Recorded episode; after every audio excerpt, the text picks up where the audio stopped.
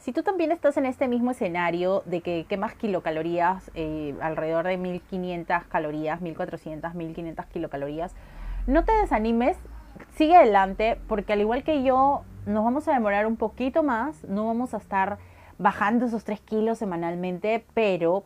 eh, te voy diciendo, tengo clientes que tienen la oportunidad de bajar 3 kilos a la semana, pero no hacen las cosas porque simplemente no les da la gana, no se comprometen con sus resultados y solamente bajan a veces 500 gramos a la semana. Y lo cual yo digo, wow, esto es una pérdida de dinero para ellos y es una pérdida de tiempo para ellos. Para mí no, porque yo lo doy, cuando yo doy tiempo y, le agrego valor a ese tiempo,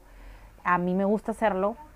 pero lo digo por ellos porque pierden tiempo y dinero, entonces no me parece muy inteligente hacer ese tipo de cosas. Así que si tú quemas 1400, 1500 kilocalorías y le das con todo, te pones eh, propósito, lo haces con conciencia y bajas así sea 500 gramos, 800, un kilo, dale, tú puedes y yo sé que vas a llegar a tu meta. Así que este módulo era para que por si acaso si estás en este mismo escenario como lo estuve yo, no te des por vencido porque para mí fue algo muy monstruo poder